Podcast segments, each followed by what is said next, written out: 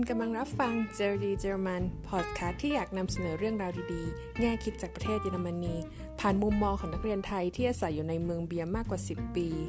เพราะเยอรมนีมีอะไรน่าสนใจมากกว่าแค่เรื่องเบียร์ ยานยนต์ ฟุตบอล หรือนาซี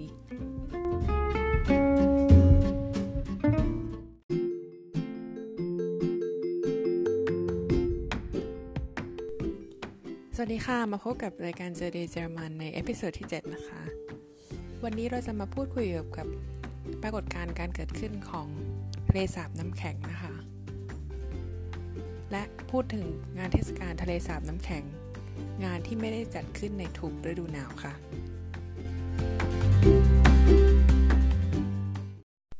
ด้วยความที่ช่วงนี้นะคะ ในประเทศเยอรมันเนี่ยอากาศหนาวมาก มีอุณหภูมิถึงขั้นติดลบเลย รวมถึงในบางเมืองนะคะ ถ้าได้ตามติดตามข่าวก็จะเห็นเราจะเห็นว่า มีพายุหิมะ แล้วก็อากาศหนาวติดต่อกันเป็นเวลานาน ทีนี้เราก็เลยเกิดตั้งคำถามว่า เอ๊ะ แล้วเมื่อไหร่ที่มันจะทำให้เกิดปรากฏการณ์ที่เรียกว่าทะเลสาบน้ำแข็งนะคะ ซึ่งเราจำได้ว่าปรากฏการณ์นี้เกิดขึ้นแล้วครั้งหนึ่งในเมื่อสมัยประมาณช่วงแรก ๆ ที่เรามาอยู่ที่นี่นะคะ ซึ่งในตอนนั้นเนี่ยมันไม่ได้ทะเลสาบมันไม่ได้เพียงแค่เป็นน้ำแข็ง แต่ว่ามันแข็งจนกระทั่งเราสามารถขึ้นไปเดิน บนทะเลสาบได้เลย ทีนี้เราก็เลยไปหาข้อมูลว่าปรากฏการณ์นี้เนี่ยมันจะเกิดขึ้นได้อย่างไร แล้วในกรณีไหน ภายใต้เงื่อนไขใดที่ทางรัฐเนี่ยเขาจะมีการจัดงานหรือว่าเปิดโอกาสให้ประชาชนเนี่ยลงไป เดินบนทะเลสาบโดยที่ไม่เกิดอันตรายหรืออุบัติเหตุนะคะเพื่อ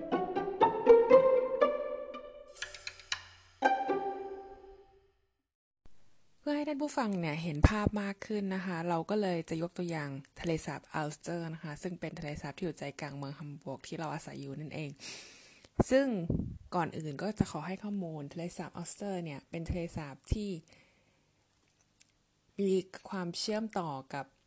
แม่น้ำเอลเบนะคะ แม่น้ำเอลเบก็เป็นแม่น้ำที่ไหลมาตั้งแต่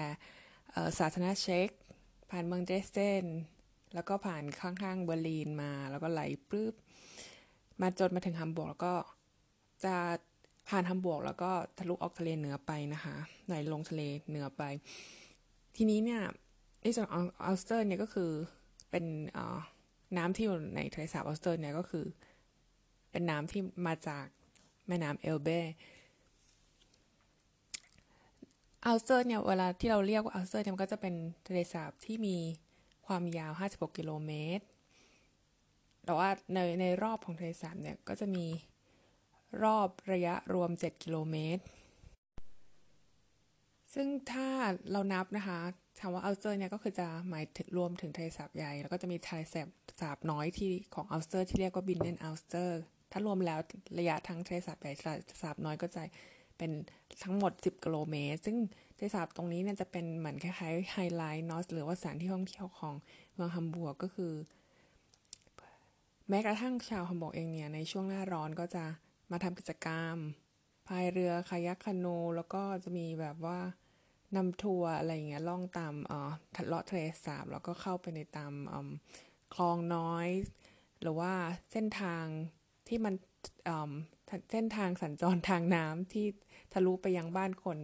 แนวบ้านคนที่สวยๆที่ริมน้ำต่างๆนะคะ นอกจากนี้รอบทะเลสาบก็ยังมีสวนเล็กสวนน้อยต่างๆ มีบริเวณให้คนนำสุนัขมาเดินเล่นปั่นจักรยาน หรือแม้กระทั่งว่าแบบในหน้าร้อนก็จะมีการปิ้งย่างบาร์บีคิวพบปะพูดคุยกันอะไรอย่างนี้ปิกนิกกันไป ถ้าอย่างในช่วงหน้าร้อนนะคะ บางครั้งก็จะมีการจัดการวิ่งมาราธอน half มาราธอนต่างๆเงี้ยรอบอัลสเตอร์ ซึ่งก็ถ้าอย่างที่บอกรอบอัลสเตอร์หนึ่งรอบ 7 กิโลเมตรนะสามรอบก็ ครึ่งเป็นครึ่งมา half มาราธอนพอดี ถ้าใครได้มีโอกาสมาเที่ยวฮัมบูร์กนะคะ ก็อยากให้แวะไปเดินเล่นรอบๆอัลสเตอร์โอเค อาจจะไม่ต้องรอบ 10กิโลเมตรอะไรเงี้ยเนาะแต่ว่าถ้าเกิดได้มาเนี่ย ตรงส่วนที่เรียกว่าทะเลสาบอัลสเตอร์น้อย หรือว่าบินเนนอัลสเตอร์เนี่ยมันก็จะอยู่รอบล้อมไปด้วยห้างร้านต่างๆนะคะ ร้านช้อปปิ้งต่างๆ ซึ่งถ้าเรา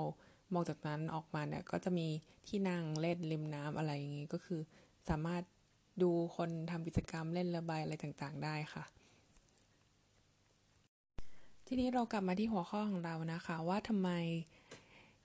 เมื่อไหร่ถึงจะเกิดปรากฏการณ์ที่เรียกว่าทะเลสาบเป็นน้ำแข็งนะคะ ก่อนอื่นเลยเราต้องพิจารณาก่อนว่าอัลสเตอร์เนี่ยก็เป็นทะเลสาบแล้วการเหมือนน้ำในแก้วเนาะคือการที่มันจะเป็นน้ำแข็งได้มันก็ขึ้นอยู่กับปริมาณน้ำในทะเลสาบทีนี้เราก็จะพูดถึง ปริมาณน้ำก็คือส่วนหนึ่งก็คือมันมาจากความลึกเนาะ อัลสเตอร์เนี่ยมีความลึกอยู่ที่ประมาณ 4.5 เมตรนะคะ ซึ่งก็ไม่ได้ลึกมากนะถ้าเราเทียบกับทะเล ข้อมูลจากวิกิพีเดียนะคะ ได้ระบุไว้ว่าในการที่จะทำให้ทะเลสาบอัลสเตอร์เป็นน้ำแข็ง โดยที่น้ำแข็งในที่เราพูดถึงว่าไม่ได้ไม่ได้ทั้งปริมาตรน้ำของทั้งทะเลสาบที่เป็นน้ำแข็ง เพราะว่ามันมันยากมากงั้น แต่ว่า ในเพียงแค่ว่าพื้นพื้นผิวอะค่ะหนาแค่น้ำแข็งแค่ 20เซนติเมตรเนี่ย เราจะต้องทำให้ก็คือไม่ใช่เราสิ อากาศเนี่ยกูจะต้องหนาวจนกระทั่งติดลบนะคะ ถึงกระทั่งลบ5องศาเซลเซียสติดต่อกันเป็นเวลา2สัปดาห์ หรือในบางแหล่งก็มีการอ้างอิงว่าคนจะถึงกระทั่งลบ10องศาเซลเซียสในกรณีที่แค่น้ำแข็งนะคะ มีความหนาเพียงแค่ 10ถึง12ซนติเมตรเนี่ย พวกเรือสัญจรหรือว่า เรือที่เรือต่างๆ เนี่ยที่อยู่ในทะเลสาบเนี่ยก็จะถูกนำออกไปเก็บนะคะ ในก่อนก่อนที่มันจะไปถึงแบบหนากว่านั้นเนาะเพราะว่าไม่งั้นอาจจะแบบว่าทำให้เครื่องเครื่องยนต์ต่างๆ เสียได้ซึ่งจริง ๆ แล้วก็มันก็ make sense อยู่ เมื่อสักครู่นี้ก็ลืมเล่าไปค่ะว่า จริงๆแล้วในทะเลสาบอัลเซอร์เนี่ยสัญลักษณ์อย่างหนึ่งก็คือหงของอัลเซอร์ ซึ่งก็จะมีอยู่ประมาณถ้าจำไม่ผิดนะประมาณ200-300ตัวอะไรเงี้ยแต่ว่าในช่วง หน้าร้อนเขาก็เราก็จะเห็นหงเนาะแล้วแต่แต่หน้าหนาวก็ไม่มี แต่ว่าตอนแรกเราก็เข้าใจว่าเออจริง ๆ แล้วแบบหงพวกนี้มันอาจจะบินกลับไปเหมือนเราคิดเหมือนนกไซบีเรียหรืออะไรเนาะที่แบบ เขาบินข้ามข้ามโลกอะไรเงี้ยไปอยู่ที่อื่น แต่ว่าจริงๆหงเนี่ยธรรมชาติเขาไม่ใช่อย่างนั้นเขาก็อยู่เป็นที่เป็นทางมีรังมีอะไรไป แต่ว่าทีนี้เนี่ยในเอ่อในเมืองนี้ค่ะเขาจะมีแบบโรงเลี้ยงหงคือเหมือนช่วงหน้าหนาวที่อุณหภูมิต่ำมากเขาก็จะพอเริ่มเริ่มหนาวแล้วแหละเขาก็จะเอาคนเนี่ยมาขนแบบหงแล้วก็ไปอยู่ในโรงเลี้ยงหงอะไรเงี้ย ซึ่งเธอเออมันก็จะเป็นภาพที่น่ารักมากเหมือนแบบเขาหงขึ้นใส่เรือลำน้อยๆเนาะแล้วก็เข้าไปเลี้ยงในโรงเลี้ยง แล้วพอ หน้าร้อนหรือว่ารูปใบไม้ผลิครั้งต่อไปก็นำออกมาค่ะ โดยหงแต่ตัวก็จะมีเลขระบุไว้ที่ปีกด้วยเพื่อที่เขาจะได้นับจำนวน แล้วก็ติดตามเก็บข้อมูลของมันได้ เพื่อวิจัยหรือว่าอะไรต่อไปค่ะ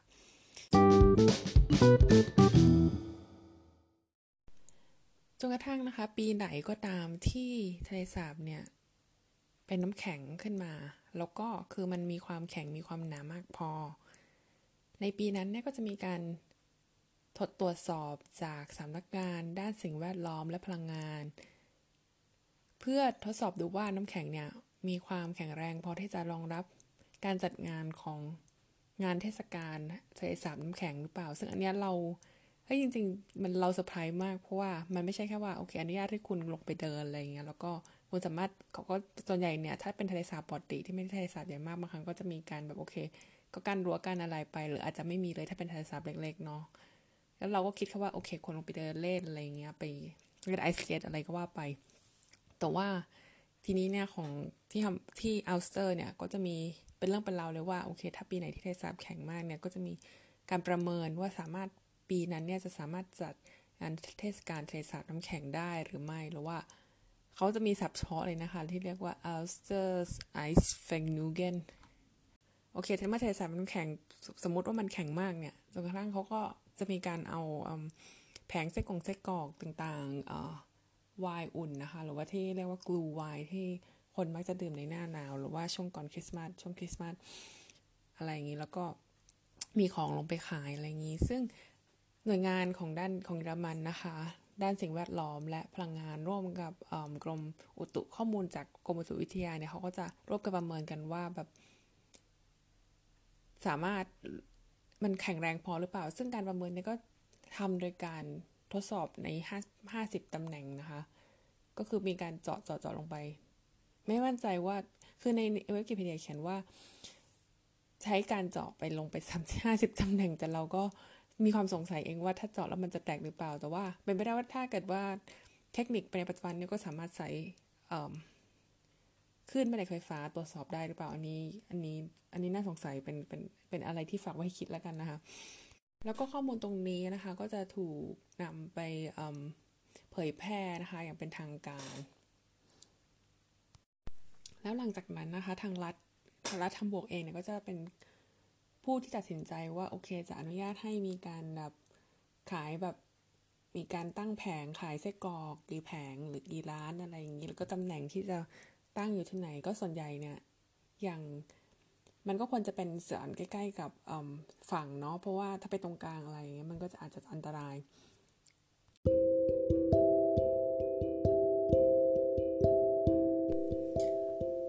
ปีสุดท้ายนะคะที่